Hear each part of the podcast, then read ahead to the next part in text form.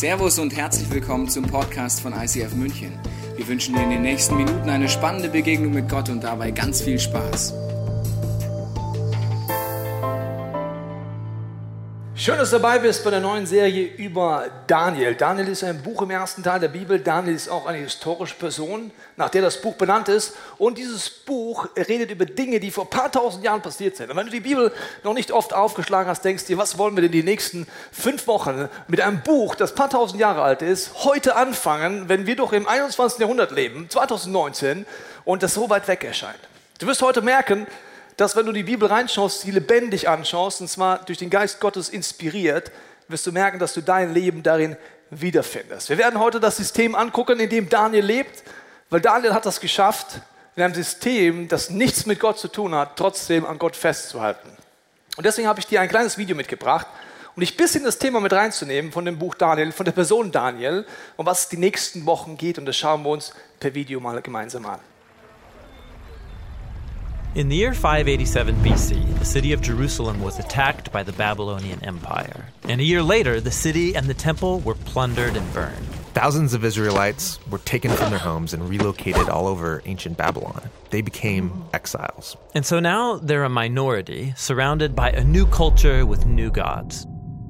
Now, some Israelites chose to resist Babylon by revolting or withdrawing. Others gave in, adopting the Babylonian way of life and accepting these new gods as their own. And you might think those are your only two options, but the prophet Jeremiah told them to do something totally different and surprising to settle in, build houses, plant gardens, grow families, and most surprisingly, to seek the well being of Babylon and pray to the Lord on its behalf. So, this is like a third way. Yeah, it's not compromise or revolt. What does it look like? Well, there's a whole book of the Bible that explores that question. It's the story of Daniel.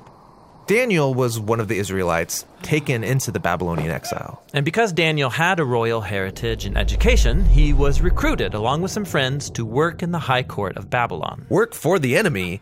That would be compromise. Or they could gain the king's trust, take him down from the inside. That's what you might expect, but instead, they take Jeremiah's advice and choose the third way. They serve the king of Babylon, taking on Babylonian names and even clothing style. So they seek Babylon's well being.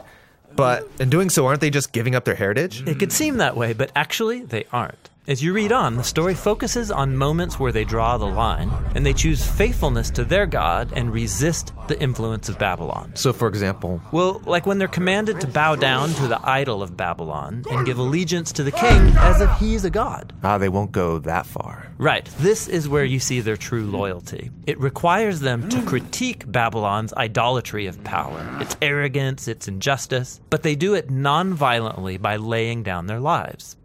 And so God vindicates Daniel and his friends for their faithfulness. So they would serve Babylon, seek its well being, but their loyalty was always to God. Yeah, this is what Jeremiah was envisioning. The way of the exile is a combination of loyalty and also subversion. So they're still exiles, but don't Daniel and his friends long to go home? Yes. In fact, Daniel believed that God was going to send a ruler to bring down Babylon and create a true kingdom of peace. Ah, when did he think this ruler would come? Well, at first he thought within his lifetime. But then he had a dream where he found out that after Babylon would come another oppressive empire, then another, then another. And so, Babylon did fall, and Israel did get to go back home, but now they're ruled by Babylon's successors. And so they maintained the mindset of an exile, waiting for their true home to come to them. And they continued the same practice of loyalty and subversion to any new versions of Babylon that came along. And this leads us to the time of Jesus. The empire of his day was Rome, ruled by Caesar. Now, some Israelites wanted to resist, while others gave in and adopted Roman culture and its gods. But watch Jesus carry on the subversive loyalty of Daniel. Like when he said, It's fine to pay taxes to Caesar, give him back his coins. But then he said, Don't mistake Caesar for God. God's the one who deserves your total life and allegiance. So the way of Jesus is this same mix of loyalty and subversion. Yeah, like he taught his followers to love and even bless their enemies. But he also got arrested for speaking out against the corrupt leaders of Jerusalem and Rome. He critiqued their idolatry of power, and it cost him his life. But God vindicated him by raising him from the dead as the true king of the nations. The king that Daniel had hoped for. Right. And Jesus promised that one day his kingdom would prevail. And so until then, his followers are living in a type of exile. Yeah, this is why the Apostle Peter calls followers of Jesus foreigners and exiles. He told them to respect the authorities of whatever place you happen to live, to honor and love all people, but then he reminds them that this isn't their true home. They're still living in Babylon. But, well, they're not living in Babylon. Babylon doesn't exist anymore. Or does it? In the Bible, Babylon has become a symbol that describes any human institution that demands allegiance to its idolatrous redefinitions of good and evil. Okay, so we all live and work in Babylon. How do I seek the well being of Babylon while my allegiance is to someone greater? Yes, Jesus' followers are called to live in that tension between loyalty and subversion. That's the way of the exile.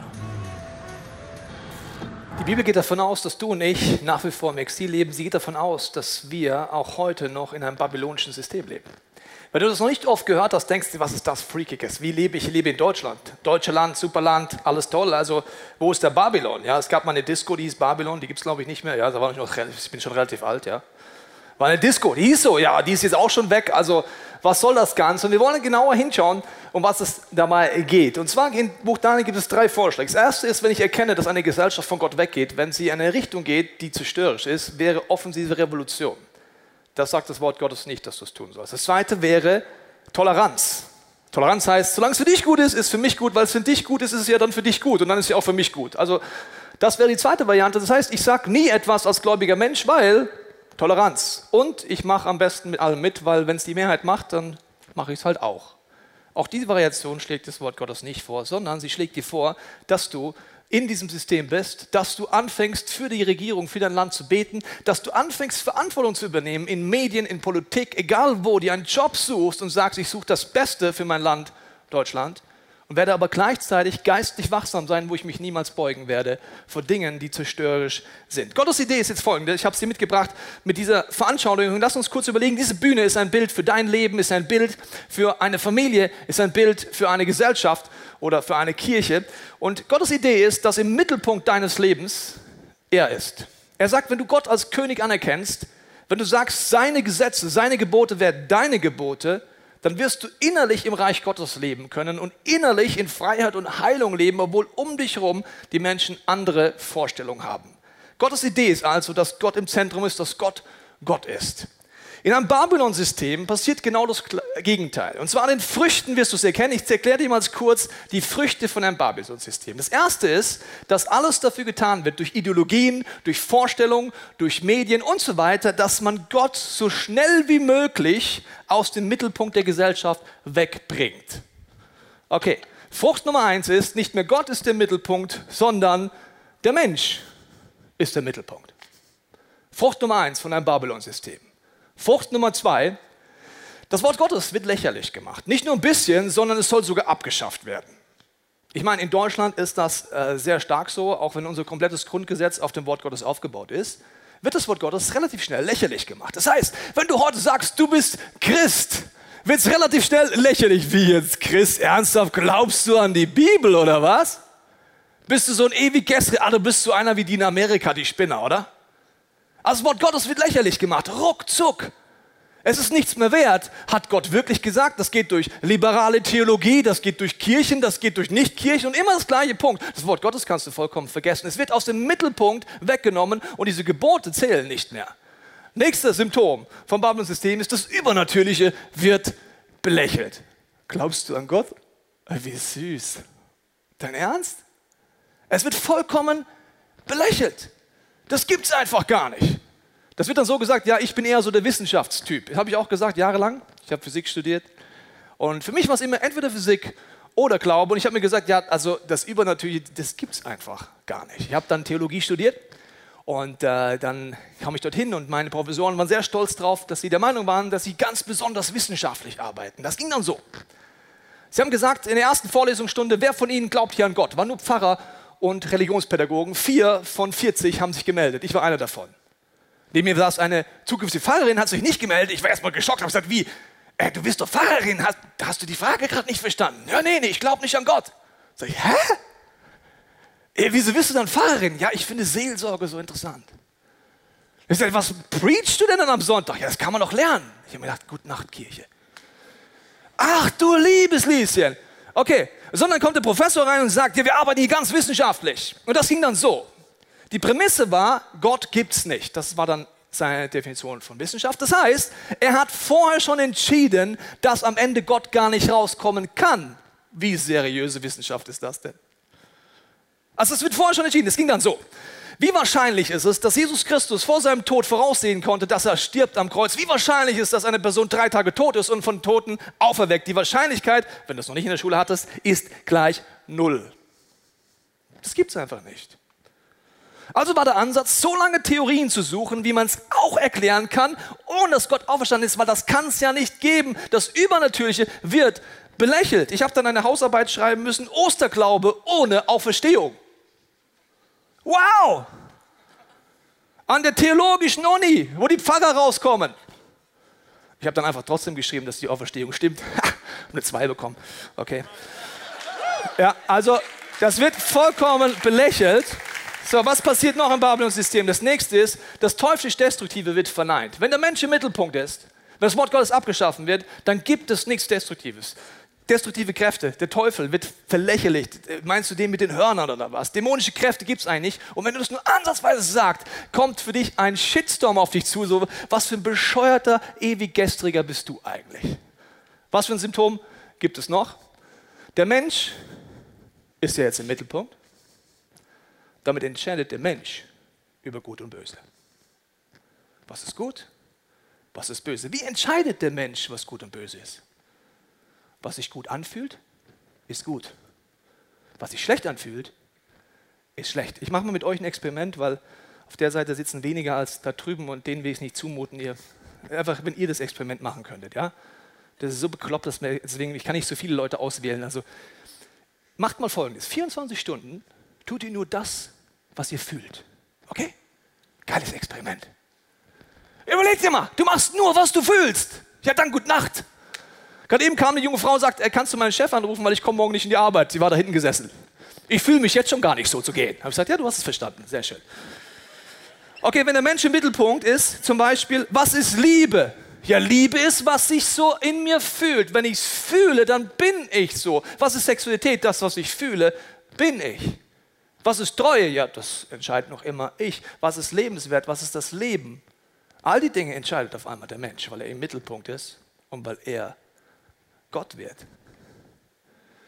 Gott redet davon, wenn dieses System startet, wird es Menschen zerstören. Wir schauen uns Daniel an und seine Freunde. Sie kommen nach Babylon und folgendes passiert. Und ihnen waren von den Judäern Daniel, Hanaya, Michael und Asaja. Und der oberste Kämmerer gab ihnen andere Namen. In der Bibel ist der Name eine Symbolik für deine Identität. Und nannte Daniel Belshazzar, Hanania, Shadrach und Michael Meshach und Asaja Abednego. Jetzt denkst du, what's the point? Sie halt neue Namen. Hören sich eh cooler an, oder? In einem Babylon-System, wo nicht nur Gott im Mittelpunkt ist, sondern der Mensch, wird es immer auf deine Identität gehen. Wer bist du? Ich übersetze dir mal kurz die Namen. Daniel bedeutet, Gott ist mein Richter. Der neue Name von bedeutet, die Frau von Bel, was eine dämonische Kraft ist, beschütze den König. Ist eine gewisse andere Bedeutung, oder? Von Gott ist der Richter zu, eine weiblich-dämonische Götze wird meine Identität.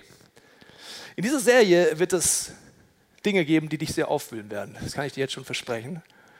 Weil wir alle in einem System aufwachsen, wo für uns ganz viel normal ist. Und deswegen habe ich meine Assistentin extra auf Hochzeitsreise und in Urlaub geschickt, damit sie ganz entspannt ist für alle Beschwerde-E-Mails, die dann reinkommen. Weil dieses Message, du wirst es auch heute schon merken und nächsten Wochen ist, die sage ich dir so deutlich, weil ich dich liebe. Meine Mutter hat auch immer gesagt, Junge, ich mache das, weil ich dich liebe. Aber ich gesagt, Mama liebt mich nicht so viel, das reicht schon. Vielleicht denkst du es im Laufe der Predigt auch. Aber wir gehen jetzt nochmal jetzt tiefer rein. Das heißt, die Identität verändert sich in einem Babylon-System. Wenn der Mensch im Mittelpunkt steht, wenn der Mensch gut und böse entscheidet, ist der Mensch auch verwirrt. Wusstest du das? Ich weiß nicht mehr, wer ich bin. Bin ich Mann? Bin ich Frau? Bin ich was dazwischen? Ich bin lost in meiner Identität. Warum? Ich bin im Mittelpunkt. Ich entscheide mit meinen Gefühlen. Die Bibel sagt, ich bin verloren in meinen Gefühlen. Nächster Name. Hanaya bedeutet Gott, Jahwe ist gut und gnädig. Shadrach bedeutet Befehl von Akku, was ein Mondgötze war. Ist ein Unterschied, oder? Also die Mondphasen, Esoterik und so weiter. Ne? Auf einmal ganz andere Identität. Nächster Punkt. Michael bedeutet, wer ist wie Gott? Meshach bedeutet, wer ist wie Akku? Perser Mondgott. Und diese hat auch die Bedeutung, dass du verachtet, verachtenswert und gedemütigt wirst. Ist auch ein Unterschied, ob ich jetzt sage, wer ist wie Gott oder ich bin verachtet und gedemütigt. Nächster Name. Asaja bedeutet, Gott ist gut. Abednego bedeutet, der Knecht von diesem Kollegen Götzen Nebo. Das sind verschiedene Bedeutungen. Das heißt, Identität verändert sich. Ich bin nicht mehr Sohn Gottes, ich bin nicht mehr Tochter Gottes. Nein, meine Identität verändert sich und ich werde verwirrt. Und jetzt kommt der Punkt. Bis jetzt kannst du sagen, ja und? Ja, ist halt so, säkulare Gesellschaft, Gott abgeschafft, Mensch im Mittelpunkt, Wort Gottes lächerlich gemacht. Ja, es ist halt einfach so. Es kommt noch ein weiterer Punkt dazu. Im Epheserbrief heißt es, dass wir nicht gegen Fleisch und Blut kämpfen, sondern mit Mächtigen und Gewalten, mit den Herren der Welt, die über diese Finsternis herrschen, mit den bösen Geistern unter dem Himmel. Die Bibel sagt, es gibt Kräfte, die dahinter wirken. Woran erkenne ich, dass in diesem System Kräfte wirken? Wenn ich anfange, etwas gegen dieses System zu sagen, wird eine sehr aggressive Gegenwucht dir begegnen. Emotional und angreifend. Das ist der nächste Punkt, dass eine Wucht drüber kommt, die dich angreift. Wenn du das zum ersten Mal erlebst, bist du überrascht. Weil du denkst, wow, jetzt habe ich hier gerade was gesagt, aber es kommt gar nicht gut an. Ich sage mal lieber nichts mehr. Hast du sowas schon mal erlebt? Du hast so ein bisschen über deinen Glauben geredet und wow, kommt dir eine Fratze entgegen, du kriegst Schiss, es kommt zu vollkommen dominant, du bist lächerlich gemacht und boom, boom, boom und denkst dir, ich sag mal lieber nichts mehr. Wenn du verstehst, was der Epheserbrief sagt, wirst du in Zukunft hier rausgehen und denken, wenn emotional wird, wenn Leute dagegen gehen, dass du denkst, oh cool, es passiert was, dann holst du die Chips, dann holst du die Popcorn, ein bisschen Cola, ein alkoholfreies Bier, lehnst dich zurück und sagst, jetzt passiert endlich mal was. Teufel, kriegst du gerade Schiss oder wie? Warum bist du denn gerade so emotional hier? Ach super, dann bleibe ich mal ein bisschen dran. Das wäre eine andere Perspektive da drauf. Okay, wir fangen an mit einem Beispiel, um zu schauen, wenn du es angreifst, was passiert. Wir fangen mit einem ganz einfachen Beispiel an, mit der Evolutionstheorie. So, warum ist ein einfaches Beispiel? Weil ich werde jetzt gar nicht darauf eingehen, Schöpfung oder Evolution. Du kannst drei Meinungen haben in diesem Raum. Die eine ist Evolution. Das bedeutet, du bist aus dem Zufall entstanden. Es gab da ein paar Einzeller, die haben dann irgendwas gemacht und dann irgendwann kam der Affe und dann kamst du und es war Zufall. So, das ist ganz kurz zusammengefasst Evolutionstheorie. Es gibt keinen Gott. Variante Nummer eins: Kannst du glauben, kannst du machen. Variante Nummer zwei ist, du sagst, nein, ich glaube schon an Evolution, aber ich glaube, dass Gott durch Evolution geschaffen hat. Das wäre dann theistische Evolution. Oder du sagst, ich glaube nicht an eins und zwei, ich glaube einfach, dass Gott die Schöpfung anders kreiert hat. Ich werde jetzt nicht meine Meinung zu sagen, ich will einfach nur mal diese drei Sachen nebeneinander stehen lassen und sagen, könnte man so sehen, oder? So, wenn du nicht verstehst, was eine geistige Dimension ist, wirst du vollkommen überrascht sein, wenn du irgendwo in der Schule oder in der Uni mal die Evolutionstheorie hinterfragst. Mach das mal. Viel Spaß. Also, der aufmerksame Schüler müsste ja bereits, wenn der Lehrer beibringt, Evolutionstheorie, müsste sich melden und sagen, entschuldigen Sie, Herr Müller. Herr Müller, ja, Chantal? Ja, also ich habe eine Frage. Da steht Theorie, Herr Müller. Warum steht denn da nicht Gesetz? Wow. Ich erkläre es gut, ich habe Physik studiert. Für die, die es nicht wissen, es ist ein großer Unterschied, ob man der Naturwissenschaft Theorie oder Gesetz sagen darf. Gesetz darfst du sagen, wenn es eine bestimmte Anzahl von Beweisen gibt. Zum Beispiel die Erdanziehung ist ein Gesetz. Da kannst du schon sagen, ich glaube nicht an die Erdanziehung. Ich halte das für ein Gerücht, dass meine Füße unten sind und der Kopf oben. Wir sind ja nur in einer Matrix, oder was für ein Schwachsinn. Okay, also ein Naturgesetz ist ein Gesetz. Warum heißt es nicht Evolutionsgesetz? Weil es dafür nicht die entsprechenden Beweise gibt. So, also es ist eine Theorie. Was ist eine Theorie? Es ist ein Glaubenskonstrukt. Es ist meine Theorie, wie ich die Sache zusammennehme. So, jetzt müssen wir sagen, ohne Mächte der Finsternis, ja, kein Thema, dann diskutieren wir einfach drüber. Dann sagen wir einfach, es ist deine Meinung, ich habe eine andere Meinung. Ja, mach das. Was passiert, wenn du aufstehst, egal wo, an der Uni, es kommt, wow, Eine Fratze hingegen, du Spinner, was bist du für ein Ewiggestriger? Bist ein Kreationist? Glaubst du an Donald Trump? Also was auch immer, was dann alles kommt und dich angreift, sodass der Christ relativ schnell sagt, okay, in meiner Klasse kommt es nicht so gut an, ich bin mal lieber still, anstatt Chips und Popcorn aufzumachen und die Cola und das alkoholfreie Bier, hältst du einfach die Klappe. So, dahinter ist ein Spirit. Was für ein Ziel hat der Spirit?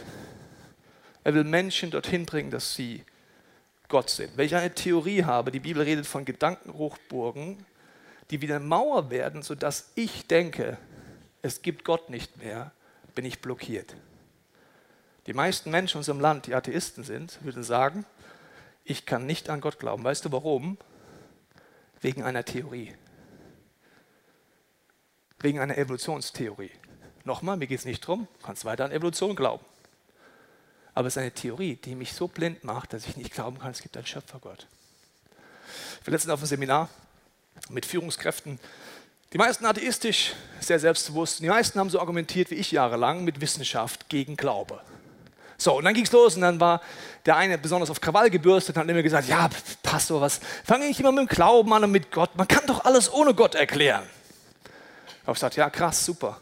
Ja, habe gesagt, hab ich gefragt, bist du Atheist? Habe ich gesagt, ja, er ist Atheist. Dann habe ich gesagt, wow, also du hast so einen großen Glauben, den habe ich nicht. Ich bin Pastor und kriege Geld dafür, aber deinen Glauben habe ich nicht.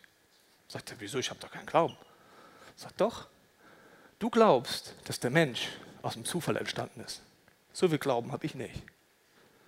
Also selbst mein hobbylose iPod gibt es eine Intelligenz dahinter, die das ausgedacht hat. Mein iPhone gibt es eine Intelligenz dahinter. Du sagst, wuschel, wuschel, Zufall, Zufall. Dann hat der Affe keine Lust mehr, Affe zu sein. Ja, warum? Weil er sich einfach weiterentwickelt. Dann kommt auf einmal der Mensch raus.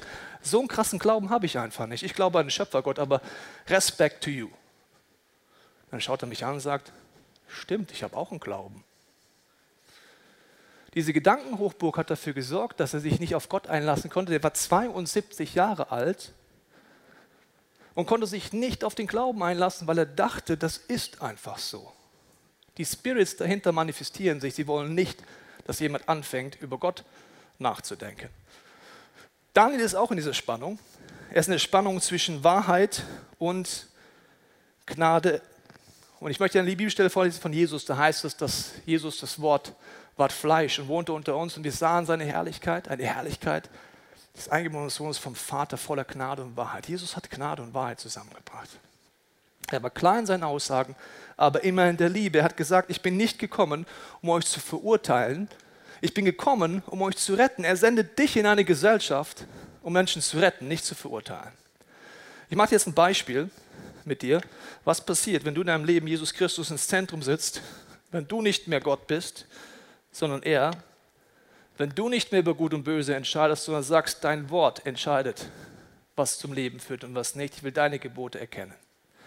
Ich fange mit einem Punkt an, den ich letztens in der Bibel gelesen habe, zum Thema Wahrheit und zeige dir, was es bedeutet, geistig wachsam unser Land anzugucken. Ich habe gelesen, es gab zum Volk Israel eine Kritik Gottes. Er hat gesagt, Jungs, Mädels, ihr opfert eure Babys einem Götzen, der heißt Moloch, ich habe den mitgebracht, sehr sympathischer Typ. Das Volk Gottes hat Babys geopfert, dieser Götze. Und Gott sagt, bitte hört auf damit. Es zerstört euch, es tötet eure Kinder hört auf. So, das liest du sowas und denkst dir, was waren das für Barbaren, oder? Also, wenn in unserer Gesellschaft jemand Babys töten würde, dann würden wir alle was dagegen sagen, oder? Dann würden wir aufstehen und sagen, pff, das geht aber nicht. Das sind so, so Vor-Hinterwäldler, das funktioniert nicht. Ich sage dir, warum Menschen damals ihre Kinder geopfert haben. Sie haben sich Wohlergehen und Segen für sich gewünscht. Sie haben gedacht, wenn ich das Kind opfer, habe ich, ich eine bessere Zukunft. Das ist eine Erleichterung für mich. Ich bekomme durch Freiheit. Sie haben sich finanziellen Segen davon erhofft, indem das Kind getötet wird und beruflichen Segen. So, jetzt liest du das und verstehst nicht, dass der Geist Gottes lebendig ist, dass die Bibel einen Spiegel ist, den du schaust. Wenn du es verstehst, wirst du sagen, okay Gott, diese Kraft, die Menschen damals so blind gemacht hat, gibt es die heute auch noch. Und sie gibt sie zu 100 Prozent heute auch noch. Weißt du, wie wir das heute nennen? Oh. So, jetzt rate ich mal, was in den meisten Köpfen gerade vorgeht. Manche werden jetzt emotional und sagen, na, ist doch was anderes. Die Mehrheit im Raum wird so einen Gedanken im Kopf haben wie, ja, was ist mit Vergewaltigungen? Woher weiß ich, dass die Mehrheit im Raum sowas denkt? Weil es die nonstop Reputation ist vom Babylon-System in Deutschland, dass dieses Argument ständig hervorgerufen wird, ja, Abtreibung muss es geben, weil was ist, wenn jemand vergewaltigt wird? Ich möchte mit dir jetzt mal ausprobieren, wenn du nicht den Menschen ins Mittelpunkt stellst, sondern Gott, was er dir für eine Antwort gibt zum Thema Abtreibung. Nicht der Mensch entscheidet über Leben und Tod, nicht über Gut und Böse, sondern wir lassen mal kurz die Bibel entscheiden.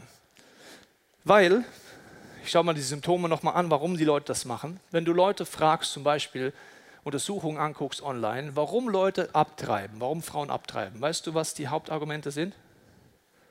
Die. Also zum Beispiel, ich bin in einer unsicheren Partnerschaft, ich kann es mir finanziell nicht leisten. Ich denke, ich habe mehr finanziellen Segen, wenn ich das Kind abtreibe. Ich meine, das Wort abtreiben ist so ein schöner Wort, ne? Das Leben, das entsteht wird, wird einfach beendet. Du kannst es jetzt einfach weiter abtreiben nennen, aber du könntest es auch ein bisschen krasser nennen. Okay. Beruflichen Segen. Ja, weißt du, ich studiere gerade, ich bin kurz vor der Karriere. Wenn das Kind jetzt kommt, das kann ich mir nicht leisten. Das heißt, mein beruflicher Segen steht auf dem Spiel und deswegen wähle ich den Weg, dass das Kind in mir nicht zum Leben durchkommt, sondern dass das Leben in mir beendet wird. Ich stelle mir eine Erleichterung vor, ich stelle mir eine bessere Zukunft vor.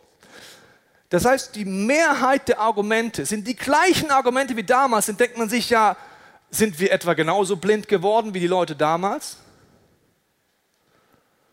Meiner Meinung nach ja. Wir schauen uns jetzt mal die Argumente an, die verwendet werden zum Thema Abtreibung. Das erste ist, was ist mit Vergewaltigung? Solltest du irgendwann mal dich trauen, deinen Mund aufzumachen zum Thema Abtreibung, wirst du sehr dominant wieder einen Gegenwind bekommen, der dich vollkommen in die Ecke treibt, der dich vollkommen fordert, wo du vollkommen als Spinner abgehalten wirst. Wie kannst du es wagen? Bist du genauso bescheuert wie die Amis, die ernsthaft so beknackt sind, dass sie Abtreibung verbieten? So, dieser Spirit wird dich angreifen. So, jetzt fangen wir an mit Vergewaltigung. Das Statistische Bundesamt sagt, dass 4% 4% der Abtreibungen wegen Vergewaltigung, medizinischen Gründen und anderen Gründen sind, also diese, diese zwei Gründe sind 4%. Das heißt, wenn 100.000 Babys abgetrieben werden, wären das 4.000.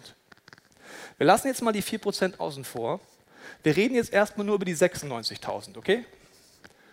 Wenn die Prinzipien, die ich dir gleich erkläre, für die 96.000 gelten und wir uns da einig sein sollten, können wir nachher auch über die 4% reden.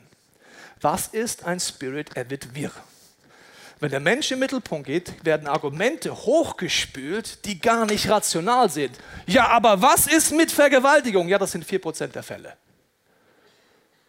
Okay, also, Vergewaltigung möchte ich nicht runterspielen, ist etwas ganz Schreckliches. Ist etwas Schlimmes. Ich werde gleich nochmal drauf eingehen. Das nächste Argument ist, ja, aber der Körper gehört ja der Frau.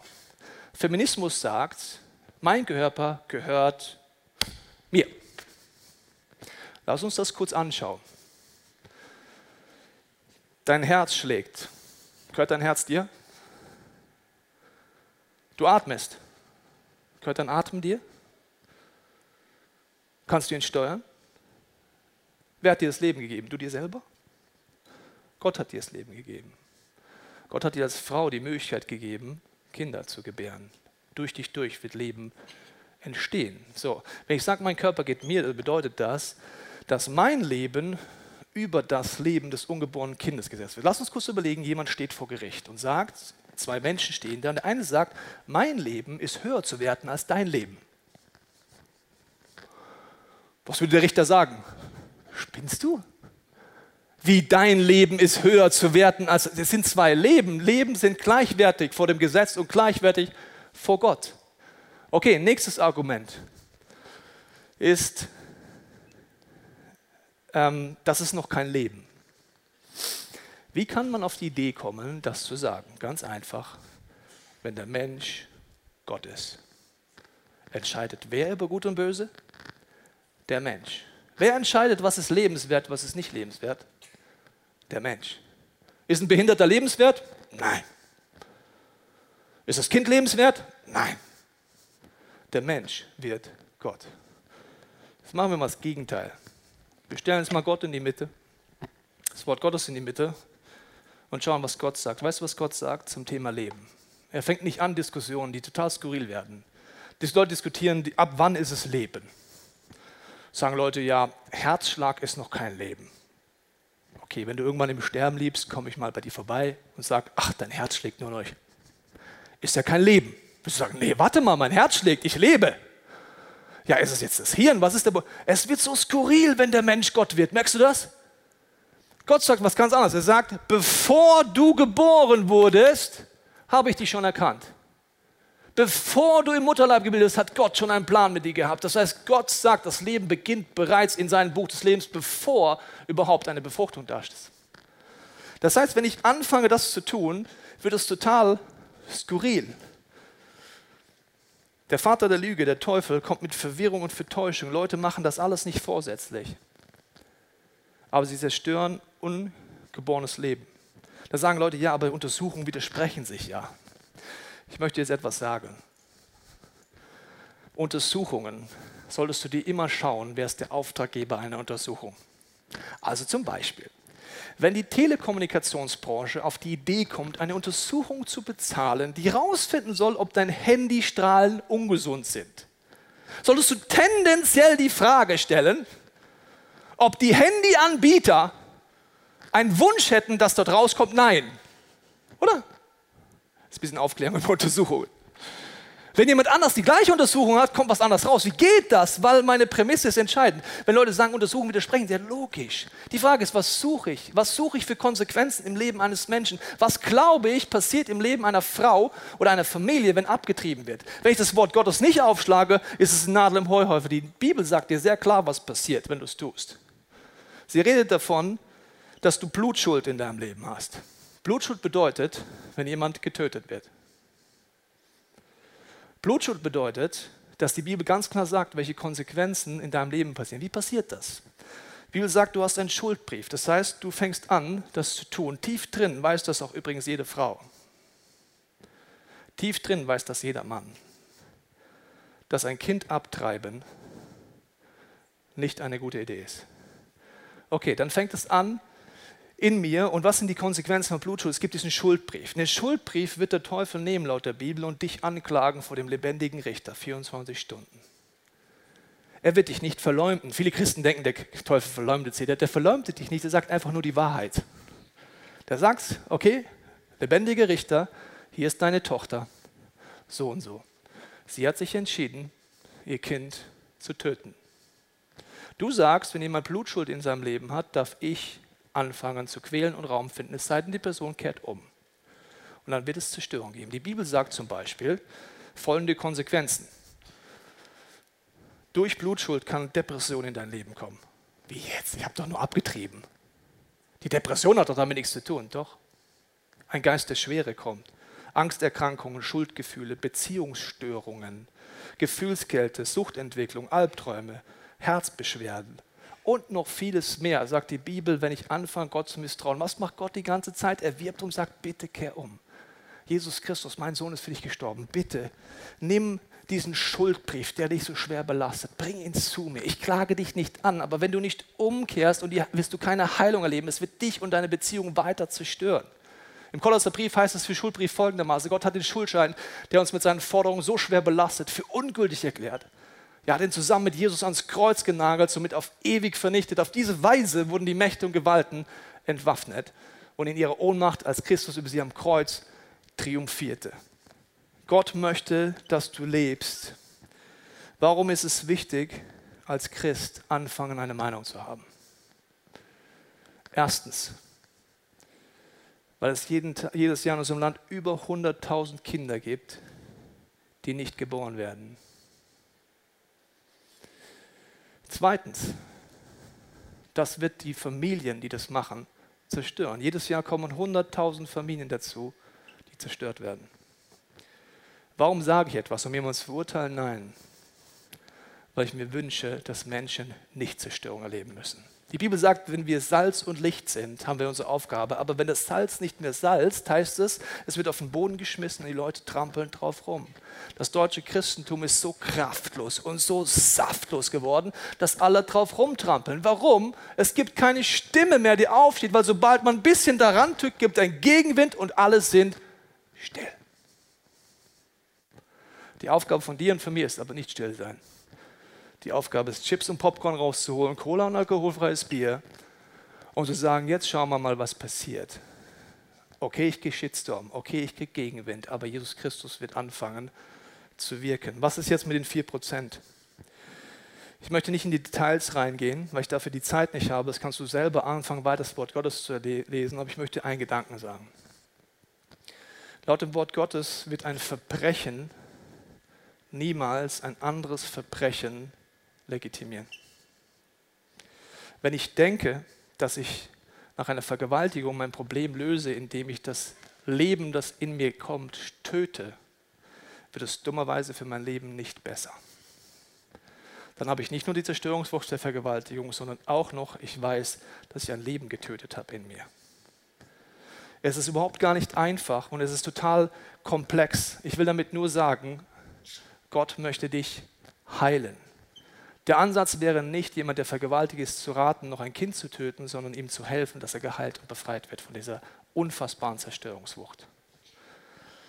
Okay, Kolosser 2,8 heißt es, passt auf, dass ihr nicht auf die Weltanschauung und Hirngespinste hereinfallt. Wow. All das haben sich Menschen ausgedacht, aber dahinter ihre Gedanken stecken dunkle Mächte und nicht Christus. Nur in Christus ist Gott wirklich zu finden, denn in ihm lebt er in seiner ganzen Fülle, deshalb lebt Gott auch in euch, wenn ihr mit Christus verbunden seid. Er ist der Herr über alle Mächte und Gewalten. Wenn du anfängst aufzustehen, wirst du Gegenwind haben. Daniel hat das gemacht. Daniel hat das Beste des Staates gesucht. Er ist am obersten Gericht angestellt gewesen, aber er hat sich nicht gebeugt in Momenten, wo er wusste, jetzt werde ich etwas sagen. Er hat Gegenwind erfahren. Er hat es gar nicht versteckt. Er hat vor offenen Fenstern gebetet. Du kannst das Buch lesen zu Hause. Es ist faszinierend. Und er hatte Übungen da drin, wo wir noch keine Übungen drin haben. Ich mache noch ein letztes Beispiel. Das Gesundheitsministerium in unserem wunderbaren Land hat entschieden, bevor Folgendes kommt, was die Mehrheit der deutschen Parteien möchte. Die Mehrheit der deutschen Parteien möchte ein offensives, eine offensive Erlaubnis für Werbung für Abtreibung. Die meisten deutschen Parteien sagen, wir wollen, dass offensiv überall geworben wird für Abtreibung. Okay? Egal, wo du lang gehst, so ungefähr, hast ein Kondom vergessen, du Pfosten, kein Problem, es gibt Abtreibung. Ich sage es ein bisschen übertrieben, aber das ist das Ziel von Werbung. Jetzt hat der Gesundheitsminister gesagt, also bevor wir das tun, sollten wir vielleicht noch mal kurz untersuchen, ob es vielleicht doch Langzeitfolgen von Abtreibung gibt. Ist doch mal ein rational guter Vorschlag, oder? Ohne Mächte der Finsternis würde man sagen, ja gut, dann mach die Untersuchung und dann schauen wir mal und dann werden wir es tun. Was ist passiert? Kannst du zu Hause nachgucken, kannst auf YouTube mit Chips und Popcorn angucken wie die Politiker drumherum ausgeflippt sind. Ich rede nicht über Diskussionen, sondern es ging los. Was für ein ewig gestriger ist, wie er sich vorkommt. Es ist doch ganz klar bewiesen, dass Abtreibung überhaupt gar keine Langzeitfolgen haben. Wow. Er, schießt, er tut nur Öl ins Feuer gießen für religiöse Spinner. Mein Wunsch ist ja, dass bevor ihr alle wählen geht bei der nächsten Partei, mal mit Jesus drüber redet. Also wenn wir weiter nur wählen, dass wir sagen, ja, die wollen halt die Umwelt schützen oder die sind halt sozial, sorry. Unterm Strich will jede Partei die Umwelt schützen und jeder ist irgendwie sozial. Aber wir müssen Jesus suchen. Du hast übrigens Verantwortung mit deiner Stimme. Und mein Wunsch ist, dass wir aufwachen. Ich halte das fast gar nicht aus. Dieser Schlaf, in dem das Christentum ist. Ich möchte schließen mit folgendem Gedanken. Die Freunde von Daniel werden erwischt, dass sie sich nicht beugen dem König. Und sie haben sich nicht gebeugt, als es hieß, sie sollen diesen Götzen dienen, sie sollen diesem System dienen und dann machen sie es nicht, obwohl sie wissen, die Strafe ist, in den Feuerofen geworfen zu werden. Da werden sie von dem König gebracht und der König sagt, okay, ihr habt noch eine Chance, wenn ihr jetzt auch anfangt, diese Götzen zu dienen, dann werde ich euch freisprechen. Dann sagen Shadrach, Meshach, Abednego mit ihren neuen Namen, kennst du ja jetzt, gell? Wir werden gar nicht erst versuchen, uns vor dir zu verteidigen. Unser Gott, dem wir dienen, kann uns aus dem Feuer und aus deiner Gewalt retten. Jetzt kommt's. Aber auch wenn er es nicht tut, musst du eins wissen, o oh König, dass wir nie deine Götter anbeten oder uns vor den goldenen Statuen niederwerfen werden. Da verlor der König die Beherrschung und sein Gesicht verzerrte sich vor Wut. Du kämpfst nicht gegen Fleisch und Blut. Du kämpfst gegen Mächte und Finsternis, die zerstören wollen. Das heißt, es verzerrte sich vor Wut. Dann sagt er, er ordnet dann den Ofen siebenmal stärker als gewöhnlich zu heizen. Dann befahl er den kräftigen Soldaten, die drei Freunde zu fesseln und in den Feuerofen zu werfen. Wenn du aufstehst für den Glauben, egal wo, wirst du Gegen mitbekommen. Du wirst Momente haben, wo du denkst, du bist im Feuerofen. Der Punkt ist nur der, dass mit dir das Gleiche passieren wie mit den drei Freunden. Die drei aber fielen gefesselt mitten ins Feuer. Plötzlich sprang der König entsetzt auf und fragte seine Beamten, haben wir nicht drei Männer gefesselt in den Ofen geworfen? Ja, sicher, antworten sie. Aber warum sehe ich dann vier Männer ohne Fesseln im Feuer umhergehen? rief der König. Sie sind unversehrt und der vierte sieht aus wie ein Sohn der Götter. Wenn du an Jesus dranbleibst, wenn du lernst, dich nicht einzuschüchtern, wenn du lernst, aufzustehen für Wahrheit, egal was für ein Shitstorm dann kommt, dann werden die Fesseln in deinem Leben aufgehen. Menschenfurcht wird platzen, du wirst selber frei werden und Jesus Christus persönlich kommt zu dir ins Feuer. Er sah aus wie ein Sohn der Götter. Es war Jesus Christus persönlich. Er kommt ins Feuer. Er geht mit dir durch. Und danach haben sie noch mehr Einfluss bekommen. Mein Wunsch ist, dass wir diese Serie nutzen, dass wir Gott fragen. Ist egal, was ich für eine Meinung habe. Aber mein Wunsch ist, dass wir für unser Land einstehen, dass wir beten, dass wir Gott suchen, dass wir selber die Bibel aufschlagen und dass wir nicht mehr blind sind. Ich möchte jetzt beten, dass Gott in der Stille dir zeigt, was diese Message für dich bedeutet. Und wenn du möchtest, gib Gott jetzt diese Möglichkeit, indem du mit mir die Augen schließt und dein Herz öffnest. Vater, ich danke dir, dass wenn wir das jetzt tun, uns öffnen, du jetzt redest. Ich binde jede Lüge, jede Täuschung, jeden Geist des Humanismus über dir, auch alle Verwirrung. Und ich bete, Heiliger Geist, dass du jetzt redest.